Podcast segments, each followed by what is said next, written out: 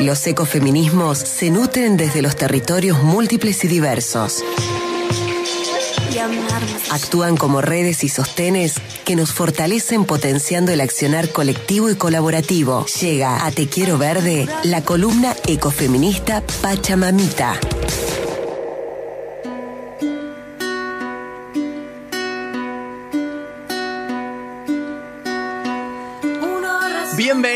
Feliz año nuevo, querida amiga Cele Camacha, ¿cómo estás? Hola, Todes, qué lindo, qué hermoso volver este 2022.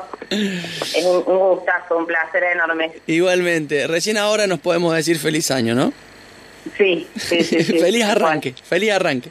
Feliz arranque, claro, feliz arranque de nuevo con este programa, Claro. así que muy feliz, muy, muy feliz de, de estar y bueno, de parte de toda, de toda la, la equipa, la grupa también dando saludos ahí colectivos para, para este buen inicio y tan Bueno. necesario programa. Dale, bueno, retribuya ahí a las compañeras de la Cordi, un espacio tan pero tan querido y tan luchador, por cierto. ¿Con qué vamos a abrir este año, Cele querida? ¿De qué vamos a hablar en esta primera columna de Te Quiero Verde de Pachamamita? Bueno, sí, eh, como bueno, estamos arrancando un año, una, una nueva etapa, eh, creemos que, que es importante retomar la idea de la columna, ¿no? Que sabemos que se trata de los ecofeminismos, pero por ahí quizás hay personas que están escuchando que no, no han podido o no conocen la columna que hemos hecho durante el año pasado, entonces por ahí de alguna manera dar, eh, re- re- re- digamos, volver a traer esta idea de los ecofeminismos en este primer programa eh, creemos que está bueno porque sobre todo también eh, la idea, digamos, de Pachamamita tiene que ver con tomar todas estas referentes, hay escuchado lo que decías de Bandana y un montón de otras compañeras, pero también como del movimiento de la colectividad en general y las grupalidades que están construyendo territorialmente estos ecofeminismos y sobre todo tratar de hablar ¿no? de, lo que está pasando en nuestra querida provincia de Córdoba y cómo las mujeres y las disidencias se vienen organizando ¿no? en torno al ambiente, al territorio cuerpo-tierra, a la naturaleza, a la Pachamama. Eh, así que bueno, por ahí a- hoy lo que podemos hacer es un, un recorrido, digamos, de, de- de estas ideas que están circulando eh, y en principio, digamos, sabemos que en Córdoba viene tomando cada vez más fuerza, no hay visibilización el tema de los ecofeminismos, pero a la vez también creo que nos estamos haciendo muchas preguntas en torno a qué son, digamos, como que si son algo no lo sabemos realmente con certeza, o sea, estamos en esos espacios de construcción, Claro. eso sí creo que podemos decir. Ah, Ah, ¿se, cortó? ¿Se cortó? Bueno, ahí, la- ahí la vamos a recuperar. Qué bueno lo que está diciendo la Cele. Eh, el año pasado yo insistía mucho con que es importante que eh, la sigan en redes sociales, porque la Cele tiene mucha data para aportar, eh, no solo en cuestiones relacionadas a los ecofeminismos, sino en, en materia específicamente ambientalista. Es una militante ambiental de la primera hora, la Cele, una de las integrantes fundadoras de la Coordinadora Ambiental y Derechos, eh, Derechos Humanos de Sierra Chica, muy cercana a Laura Gómez Silveira, vive en la zona de Villa Nimí, en la, en la reserva Los Manantiales de, de- de ese sector, hacia el norte de las Sierras Chicas, tiene conocimiento del territorio, ha callejeado la región, digamos, conoce la problemática ambiental de cada uno de los barrios, de los pueblitos, de las ciudades, de- del, del corredor Sierra Chica, pero aparte está imbuida en toda la problemática ambiental de la vastedad de la provincia de Córdoba. La Cele es una persona que te, te puede argumentar con calidad qué es lo está pasando, qué es lo que está pasando en distintos lugares de, de la provincia, qué, qué niveles de conflictividad hay. Así que bueno, se las recomiendo, sigan en las redes como Cele Camacha. Ella se llama Celeste Camacho, pero en las redes es Cele Camacha y ya está con nosotros nuevamente. Ahí está, se había cortado, perdón, no sé qué pasó, algo ahí, una, una cuestión con, la, con las llamadas. Pero retomando, bueno, Sí. decía esto, ¿no? De que hay múltiples formas de, de entender esta, esta idea de los ecofeminismos y creo que eso lo podemos observar en las prácticas territoriales, justamente también recién lo mencionaba, y en esa creciente organización y participación mayoritaria que hay de mujeres y disidencias en la defensa del ambiente, que obviamente está centrada, eh, digamos, en, en una oposición al extractivismo y a los impactos no negativos que esto está trayendo lo que nos hace hablar de una crisis ecológica y de una crisis civilizatoria. Mm. Eh, y por ahí también eh, reflexionar en torno a esta idea de crisis es interesante porque creo que eso nos, nos permite eh, terminar como de comprender la magnitud ¿no? de la gravedad de la situación que estamos viviendo y, también a la vez llegar al punto de decir, bueno, en realidad lo que está haciendo agua es lo que está roto y lo que, y lo que hay que modificar es como la totalidad, ¿no? o sea, la base misma del sistema y viendo, digamos, esa, esa, esa crisis también, la resistencia que, tendríamos que, lograr, eh, creemos nosotras,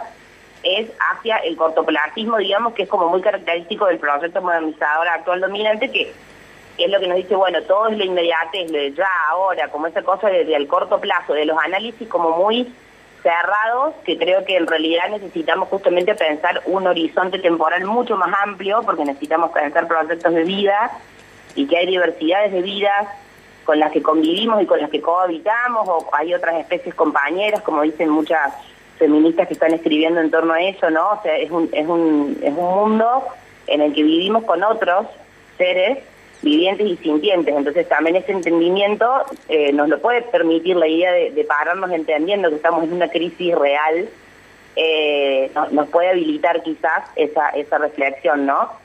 Eh, construir esas narrativas que yo creo que nacen mucho desde el encuentro, o sea, cuando nos encontramos con otros haciendo cosas colectivamente en lo cotidiano, mientras habitamos un determinado territorio, vamos compartiendo nuestros universos con esas otras, otras personas humanas y con otros seres no humanos, le vamos dando forma a los relatos, ¿no? Y nos alejamos muchas veces de los tecnicismos, porque a veces sucede también estos movimientos que empieza a construirse una idea, ¿no? Y se va conceptualizando y se va, eh, de alguna manera, creo yo, fortaleciendo también con ese esa esfera, ¿no? La esfera por ahí de, eh, de toda esa construcción del conocimiento, pero que necesitamos siempre esté situada, ¿no? Un conocimiento que esté, que, que nazca desde nuestra propia experiencia y de esa manera podemos vivificar, ¿no? O sea, volver a crear vida en terrenos para, o en territorios, digamos, para poder comprender y encontrarnos con cuestiones que nos lleven a sentir en el cuerpo las cosas, a, que nos atraviesen ¿no? en la piel, que vayan más allá de las palabras.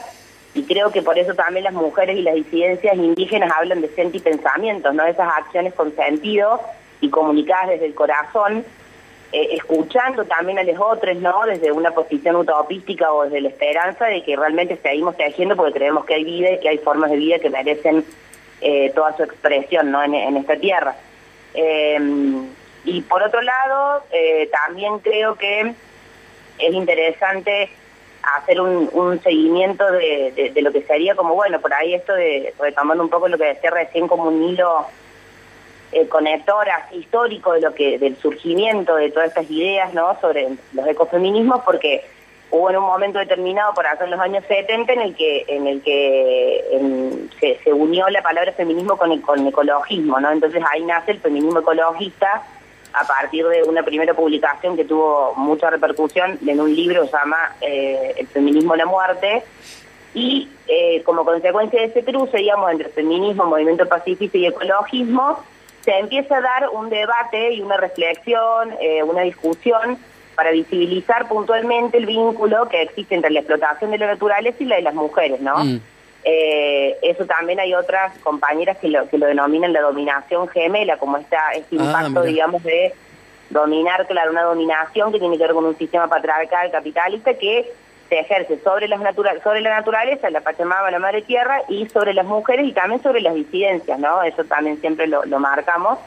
Eh, al mismo tiempo también el potencial, digamos, de, las mujeres para, para poder llevar adelante esta, bueno, esta revolución ecológica, dicen también muchas compañeras como Shiva, eh, o sea, Bandana Shiva está dentro de esas, Viviales, Mies, hay un montón de compañeras más que hablan de esta cuestión, ¿no? De que está, eh, está ese poder eh, como para poder transformarlo todo desde los feminismos eh, pero también sostienen que este dominio, digamos, de la naturaleza y de las mujeres eh, viene siendo un proceso que va en paralelo y es integrado, que está conectado históricamente y que más allá de esa fecha que les mencionaba de los años 70 o ese libro, ese libro puntualmente que cité, esto viene siendo históricamente, ¿no? Hay un momento dado, creo yo, que esto sucede con todo, cuando nos damos la posibilidad de reflexionar y de criticar y las injusticias son tales que nos llevan a la calle, nos llevan a luchar por nuestros derechos, empieza a surgir también una producción de conocimiento y bueno, y ahí arranca todo, ¿no? Un hilo y podemos tomar esa fecha como algo así de alguna manera representativo, pero eh, también creo que es mucho más anterior, ¿no? O sea, es, muy es histórico y es como, bueno, viene desde, desde, la, desde la civilización misma. Em, por otro lado, también otra cuestión interesante es el tema del, del eh, disciplinamiento o la devaluación del trabajo de las mujeres eh, relacionada con la territorialidad, eh, que ahí bueno hay, también un, dato que marca esto del, del inicio integrado y paralelo, ¿no? Conectado históricamente porque tiene que ver con la continuación y con el inicio del capitalismo, digamos, en, en principio. Y creo también que una Adriana Guzmán, una feminista latinoamericana, ella dice que eh, las luchas no son propiedad privada, ¿no? Entonces también acá hay una idea que es interesante que tiene que ver con que esto nosotros lo podemos tomar como datos que nos van nutriendo estas ideas ecofeministas que podemos construir o de los feminismos territoriales comunitarios, pero no nace puntualmente con la publicación de este libro en Francia, que es de donde se publicó, sino que van a hacer siempre constantemente y se va a multiplicar donde enfrentemos el sistema patriarcal eh, de muerte. En todas esas instancias, van, a ir naciendo diferentes, digamos, eh, manifestaciones de estos feminismos ambientales eh, y justamente estas palabras o estas ideas lo que nos permiten es construir y disputar sentidos y irnos pensando de qué manera o cómo sentimos o cómo creemos que podemos ir descolonizando nuestros cuerpos y también nuestros pensamientos, ¿no? Entonces está, bueno, creo, ampliar siempre las visiones y no quedarnos por ahí con datos puntuales eh, o, determinadas referentas, sino que más bien entendernos como un movimiento y como una colectividad. Eh, hay muchísimas expresiones a nivel latinoamericano que también lo que nos vienen a, a, invitar es a reflexionar sobre los cuerpos como territorios, este es un tema que también hemos hablado mucho y yo creo que acá en Córdoba puntualmente las experiencias a las que estamos ahí, o a las que yo formo parte y las compañeras, estamos como pensándolo desde ahí, ¿no? Como desde esa idea de territorio cuerpo-tierra, eh, que, que nos lleva, digamos, a una memoria, ahí en esa, esa cuestión de hacer historia y de hacer un recorrido y recuperar eh, un montón de ideas y de, y de, concepciones y de prácticas, pero también una memoria que sea corporal y que sea propia, ¿no? Que, que sea algo que nosotras mismas la sintamos y la podamos habitar eh, y, podamos también a la vez eh, incorporar las diversas formas de defensa que tienen los territorios, ¿no? O sea, el territorio está cohabitando y se interrelaciona con la memoria nuestra de nuestros pueblos y también busca recuperar y sanar y a la vez también liberar el territorio cuerpo-tierra como para entender, entender esas totalidades. O sea, la idea de cuerpo, territorio, tierra creo que está muy buena porque justamente nos hace entendernos a nosotros como seres humanos como parte del territorio y a la vez ese territorio está en una tierra, en la Pachamama, digamos. Entonces la, es la categoría como más política también, eh, de alguna manera, eh, haciéndose visible en, esa idea del cuerpo, territorio, tierra. Así que por ahí es por donde nos venimos pensando. Eh, también creo que eh, hay muchas cuestiones como las cuestiones que tienen que ver con eh, temas por ahí, además de los históricos, ¿no? el arte, la literatura. Supimos hablar en un momento en uno de los episodios del año pasado de Pachamamita, que les invito a que lo busquen ahí en Spotify porque es el que habla de la síntesis de las Pachamamitas porque está bueno porque hay como varias esferas que estuvimos como visualizando a través de los testimonios de las diferentes compañeras y las experiencias en Córdoba, que obviamente no son todas, son algunas, son las que pudimos recabar y compartir y seguramente este año la idea es continuar haciéndolo para enriquecer este universo porque es, muy diverso. Eh, pero bueno, ahí hay como unas esferas que nos hablan también de cómo las diferentes, las comunidades indígenas, las comunidades de, de mujeres rurales, de pobladoras rurales, el tema del activismo, ¿no? Ahí está el tema eh, del arte como activismo, ¿no? Una forma de hacer política y, de salir con una expresión artística a, denunciar o a proponer algo. Eh, también es muy característico, digamos, de, la, de los ecofeminismos. Em, así que... Hay mucho, hay mucho, ¿no? Hay mucho. Va a ser un año, va a ser un año bien cargado de cosas. Sí, sí, sí. Eh, pero bueno, por ahí, así como para cerrar esta idea de este pequeño recorrido que hicimos, sería la, cuestión de eh, que compartimos, digamos, principalmente todas las diversidades de ecofeminismos que, que hay eh, dando vuelta y este, esta idea de que, bueno, de que está en construcción y de que es muy diverso, es la visión de que hay una subordinación, digamos, de las mujeres y, la explotación de la naturaleza, que esas dos cuestiones responden a una lógica patriarcal de dominación y de sometimiento de la vida al orden de la acumulación, digamos, de la acumulación del capital, eh, a costa de otros seres. Entonces ahí está ¿no? de nuevo esta lógica de, la dominación patriarcal y el sometimiento, que si lo vemos y lo analizamos mínimamente, o con, con, que, con que le demos un ratito de pensarlo, así hacer así una reflexión interior, dijo, ponerse un segundo a pensarlo, es, es como literal, realmente, o sea, eh, no, hay, no hay chance ya de no verlo, creo, ¿no? Entonces también eso es una invitación a que lo continuemos reflexionando eh, y, que, y que se pueda ir nutriendo cada vez más con otras opiniones, con otras experiencias, estas ideas que, que como decía, bueno, eh, no, no, no, están acabadas ni no hay una definición única, sino que las vamos haciendo. Buenísimo. Bueno, antes de despedirte te quiero decir dos cosas. Una, eh, me he tomado el atrevimiento de elegirte una canción para cerrar este segmento de ecofeminismos en su primer envío del año 2022, que es de Paloma del Cerro y Miss Bolivia, eh, que ya te lo va a presentar la Luli.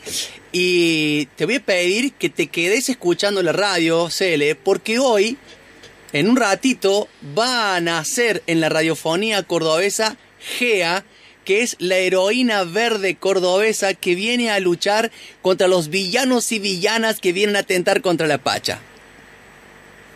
Qué bueno, a pleno, bien, bien, me encantó. Me encantó el nombre, Gea, buenísimo. Bueno, Cele, querida, te mandamos un abrazo que sea extensivo a todas las mujeres de la Cordi y bueno, invitadas e invitados eh, también los hombres, los varones, a este segmento de ecofeminismo tan necesario, por cierto, para la deconstrucción, en el caso de los muchachos, eh, y aparte para que aprendamos, ¿no? Para que nos eh, informemos y nos instruyamos un poco más en esto tan necesario, en este programa que es el segmento ecofeminista llamado Pachamamita. Presentamos la canción.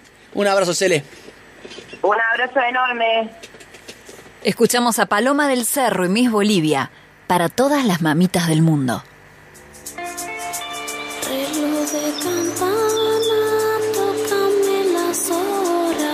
Para que despierten las mujeres todas.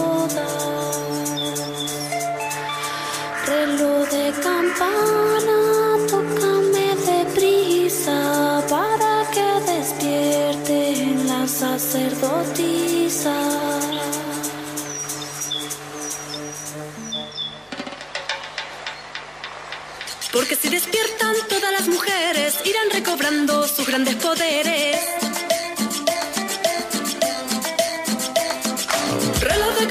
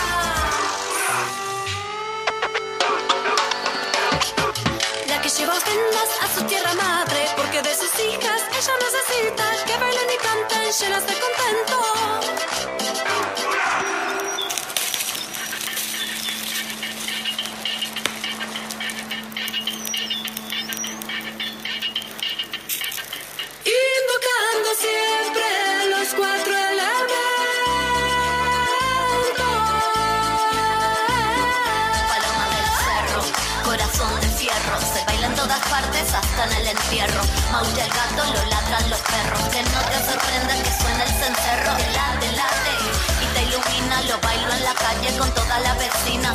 Del corazón de Argentina, para todas las mujeres del mundo y de América Latina. Traigo los cuatro elementos, a mi lengua que se monta el viento. Hay paloma, lléname de amor, mi Bolivia la